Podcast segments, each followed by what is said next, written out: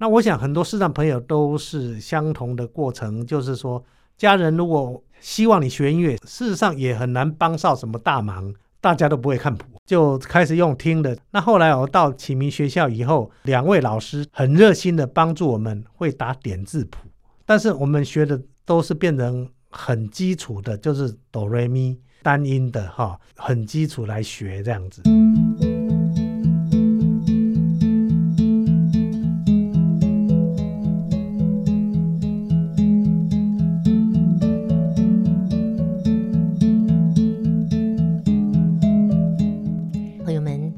部分都会喜欢音乐，听到音乐的时候，心里的感觉啊，每个人都不太一样，因为每个人有自己的生活背景啊，喜悦的也好，沉静的也好，或是伤心的、难过的也好，音乐有一种魔力。喜欢音乐的朋友，平常真的不寂寞，因为有音乐相伴。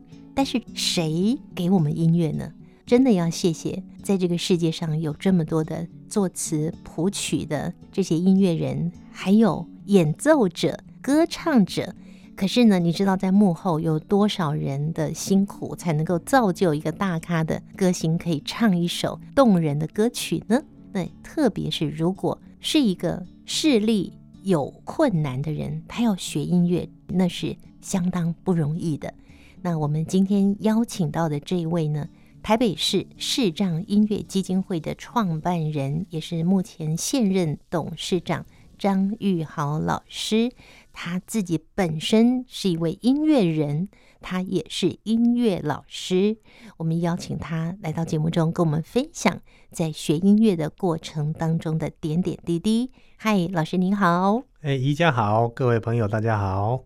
你是从很小很小就喜欢音乐吗？嗯，说小其实也也不是太小，但是我只有看不见以后，我是在十二岁的时候看不到，看不到以后才开始觉得，哎，听听这个布袋戏的主题曲啊，这个连续剧的主题曲，觉得很想用个什么乐器把它模仿出来，嗯，所以呢，才开始。啊，朝着家人去买一部玩具钢琴。啊，我记得了，上次专访的时候，啊，那个玩具钢琴让我印象太深刻了。所以呢，之前有没有什么音乐教育？其实完全没有。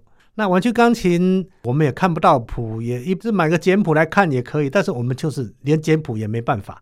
所以开始的时候就自自己用听的，嗯，然后在键盘上里面去实验，嗯，那实验一段时间以后呢，才发现那玩具钢琴音不大准，跟实际的音还是有点差距。所以呢，家人再去跟朋友借一把很破旧的吉他啊，吉他至少呢音会比较准。那音比较准呢，但是呢还是看不到谱。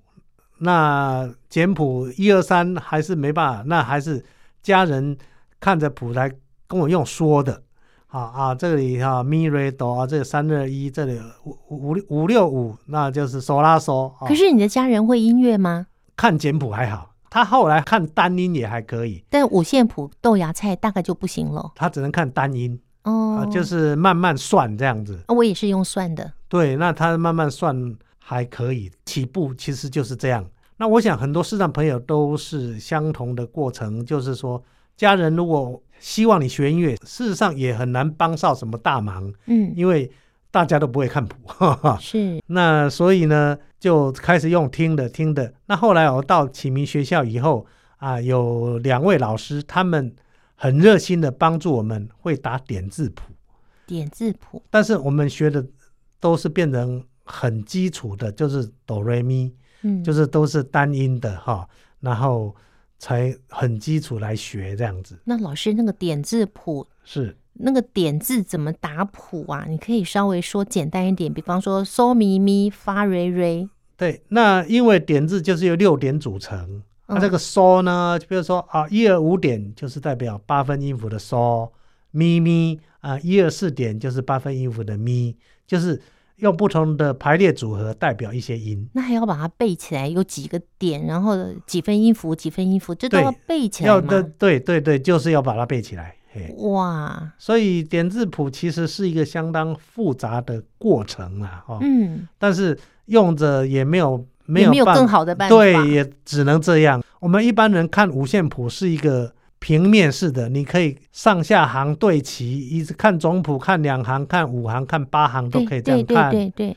但是点字谱都只有一条线，嗯啊，因为点字谱就是六格六格六格一直往下排，嗯，你只能看到线，你呢，你没有办法稍微中中阶段一点，你钢琴就有开始有左右手，对不对？对，左右手要所谓对齐，啊，那那点字谱就无所谓对齐，嗯哼，所以看点字谱其实是相当的累，这样啊，因为 是摸点字谱，摸点字谱，对，它没有所谓的平面的概念。嗯无法一目了然，你只有一个线，然后一个线把它背起来。嗯、那所以你也是这样子，我、呃、慢慢摸，慢慢摸，慢慢学音乐吗？对，如果说那时候国中、高中，呃，就大家都是用同样的方法。对，大家都。那阿弥陀佛的是，恭喜那时候我们还有两位老师替我们打谱。哦，那没有打谱的话，那就更糟糕了哈。那就。纯靠听觉，那就靠听觉，就是我们去找老师上课，就是，呃，老师上的时候，我们是把用录音带把它，那时候还好，开始有卡式录音机，嗯，那带着一个 Walkman 去把它录起来，哦，重复重复的听，对，那老师解说间，哦，他可能用示范用钢琴示范吹小号的就用小号，吹长笛用长笛，老师示范一次，我们录音机把它录起来，嗯，那当然每个人都解决自己的问题。啊，学钢琴的就录钢琴，学长笛的录长笛，这样子，到最后就是一堆录音带。但是有时候那个也很难整理啦，哦，嗯，就是跳来跳去，因为有时候，譬如这个乐曲总总共一百首，哎，老师第二首教一下，第六首教一下，然后第十八首教一下，嗯，变成也很没系统。所以你要去找那个点。你也不好找，因为录音带真的不好找。对，录音带一定就是从头听，不然一跳跳跳的太后面，不是太跳的太前面。对，那录音带久了也会坏。嗯哼。哦，所以到现在来讲，卡式录音机、录音带一个也没有了。卡式录音机可能也用坏了好几个。对对，也找不到了，那袋子也都不能用了。嗯、对，嗯。呃，那时候大家学音乐都是这样子。那是不是说钢琴的点字谱跟说小号？或是小提琴，嗯、或者是别的乐器的那个点字谱是不一样的吗？元素是一样，呃，元素一样，啊、但是它差别的就是我们分为是多声部乐器或单音声部乐器。嗯，啊，比如您刚提到的小号、长笛或者声乐，这叫单音乐器。嗯，它当然比较单纯一点，就是一行谱可以看。嗯，但但是谱里面其实还有力度记号啊、强弱啊。嗯，指法啦什么的，那怎么办？那一加进来就真的看一行点字谱真的很很累，脑筋要记很多东西。二声部、多声部又更复杂了。哦，哦，刚刚讲单声部就有这些力度啊、指法的问题。那如果多声部的话，又又跑出有的上下对齐啊什么的。那如果吉他谱又又很多弦的问题什么哇，那那那。那真的说都说不完这样，嗯，那所以呢，点字乐谱是一个相当负担重的部分，这样就是虽然可以帮助你们学音乐，但是负担非常的重，很辛苦。呃，但是以当时还是没有别的别的办法，就只能这样，就只只能这样。但是我觉得蛮多人是打退堂鼓的，哦、因为他觉得很辛苦这样。嗯，那我们为了喜欢，还是要克服这样的过程。是，所以你在什么时间点开始去想说，我有没有别的办法？一定要只能用这个点字谱吗？你有想过吗？有啊，学生就在想，嗯、所以还是请人用录音机把它录起来，用听的，又听的，慢慢说啊。就是说，我如果现在录音机打开，如果钢琴曲，我现在请人先念左手，左手哪些音啊？哆咪嗦。哆嗦咪哈，录完了以后，录右手，右手哪些音？瑞西嗦咪哆嗦啊，那指法又顺便就讲一下。那我们自己在在脑筋里面再给它做组合。嗯嗯，因为录的人无论老师或同学，他只能一次先，因为他嘴巴只能讲一步，啊，只能讲左手或讲右手。对，这组合的事情要脑筋里面。来组合这样。你你要自己在脑筋里面把它组合在一起。是，没错，没错。嗯，所以在学生时代就有这样的想法。对，我们大家就用这样来实验，觉得呃分左右手，它，毕竟还是会比较精确一点。嗯哼哼。所以我们在听见阳光的心跳节目中，会为听众朋友带来你们呃才在记者会上公布的多功能乐谱系统的服务，是现在已经在线上可以提供大家了。诶，慢慢，因为毕竟这还是开始，我们曲目还是有限哈，哦嗯，不能说你现在想要什么曲子就有什么这样。但是希望我们呃从。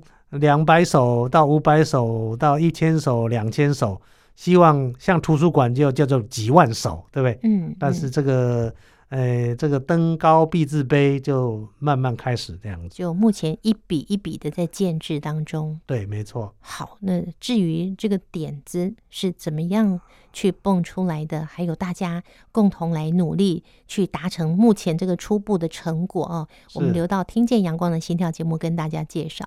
我们还是想要多听一点，老师您会的乐器有哪些？我如果说花比较多时间能够拿得上台的，其实就是吉他、小号跟钢琴。嗯，好，但是后来我主修就不是这三样，主修叫理论作曲。所以您也有您自己许多创作的曲子。呃，是的。我们在今天节目最后也会来欣赏。我们还是想要多了解一点，就是视障朋友在学音乐的这条路上，除了看谱这件事情是这么的困难之外，还有什么？是您的经验跟您身旁视障音乐人共同的经验，是是觉得是困难的。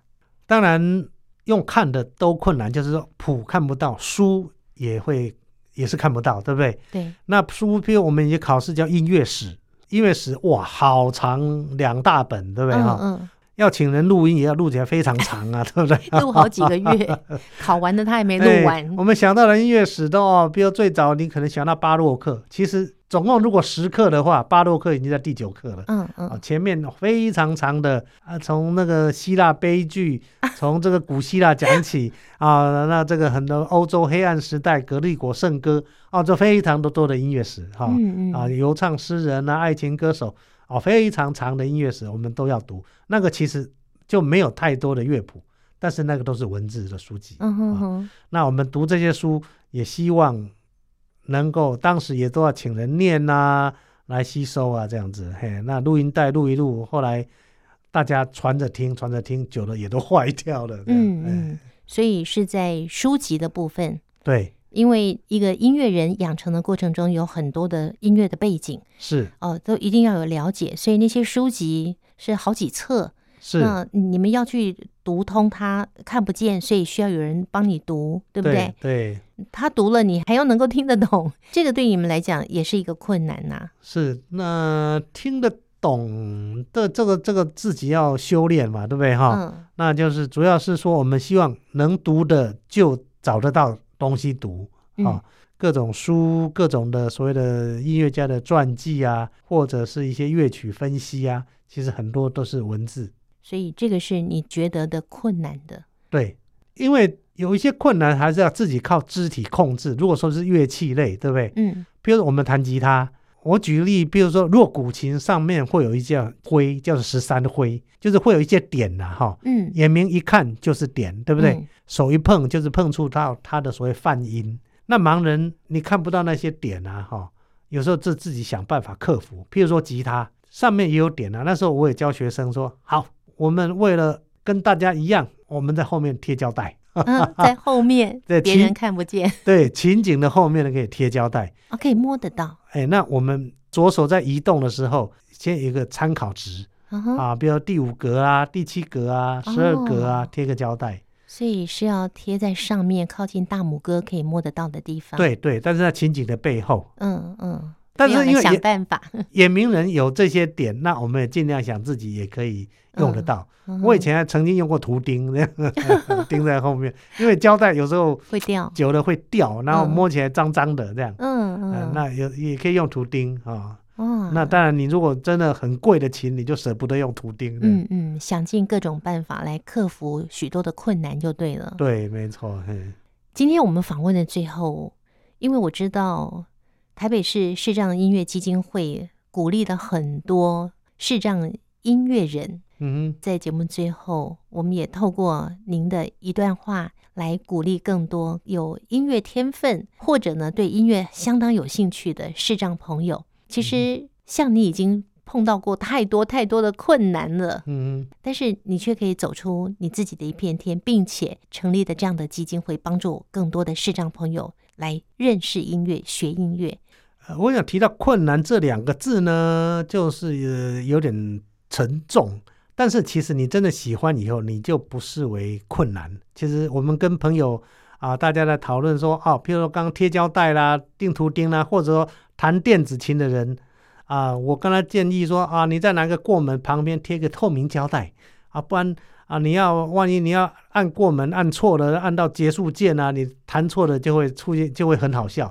其实我们会一个比较幽默的口吻，呃，比较轻松的方式来克服这些。问题，嗯，嗯，那所以呢，虽然叫做困难，但是也可以用比较轻松的心来解决这些事情，嗯、啊，所以也不见得那么沉重了哈。嗯，每个人毕竟天分或者是说资质不同，每个人的所谓的专长不同，呃，你可以从休闲，然后进入温饱，然后如果你真正的兴趣在在音乐上，你可以在音乐。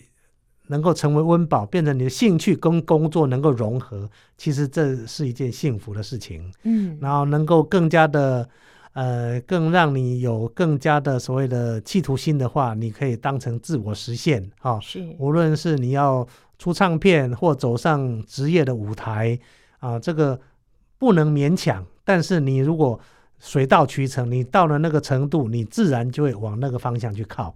也不必勉强啊！我想这个音乐，我自己给我的座右铭就是“自由摇摆入寰宇，自在玩乐过一生”。啊，自由摇摆就是你要比较轻松的态度啊，自由摇摆，因为你音乐就是 swing 里面呢，就是爵士，让你更有轻松的一个摇摆的精神。但古典你不见得摇摆，但是你其实你进入它的韵律里面，进入它的 rhythm。呃，进入它的律动，你其实你你觉得精神精神就是一个轻松的过程，嗯，所以自由摇摆入寰宇，一旦我们出生就是进入了宇宙。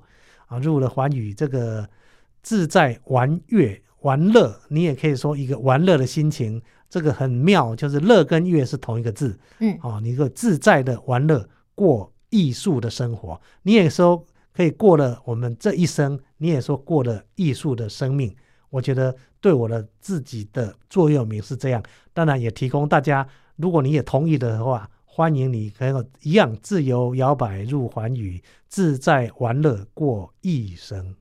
非常谢谢张玉豪老师。最后呢，我们要盛情的邀请您，在十二月十七号下午的两点钟，在中游国光厅呢，有一场你们今年的视障音乐大赛。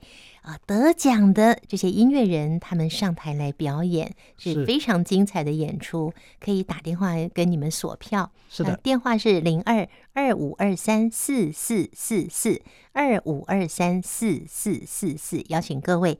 那至于呢，我们今天谈到视障朋友在学音乐的过程中，要看那个。谱是相当的困难，为了解决这个问题呢，其实张宇豪老师他在九月份呢就公布了一个很棒的服务——多功能乐谱系统的服务，以及目前正在筹募视障多功能音乐图书馆。这我们留到听见阳光的心跳节目再介绍给大家哦。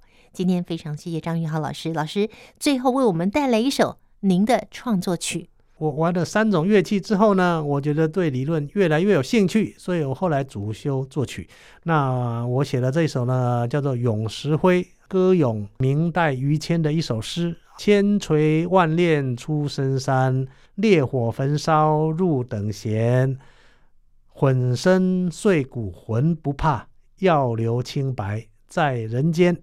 这个就是石灰。所以歌咏石灰的精神啊，希望大家从我这个乐音里面，你会体会到千锤万炼出深山的声音，要留清白在人间的精神。希望这首比较当代的乐曲由长荣管弦乐团来演奏啊，你不要被。比较当代的风格下到，慢慢听你会觉得进入他的境界，跟于谦一样，能够进入于谦的境界。希望大家生活更加的丰富。那我们就来欣赏这首《咏石灰》，在这儿跟您先说再见喽，拜拜。好，拜拜。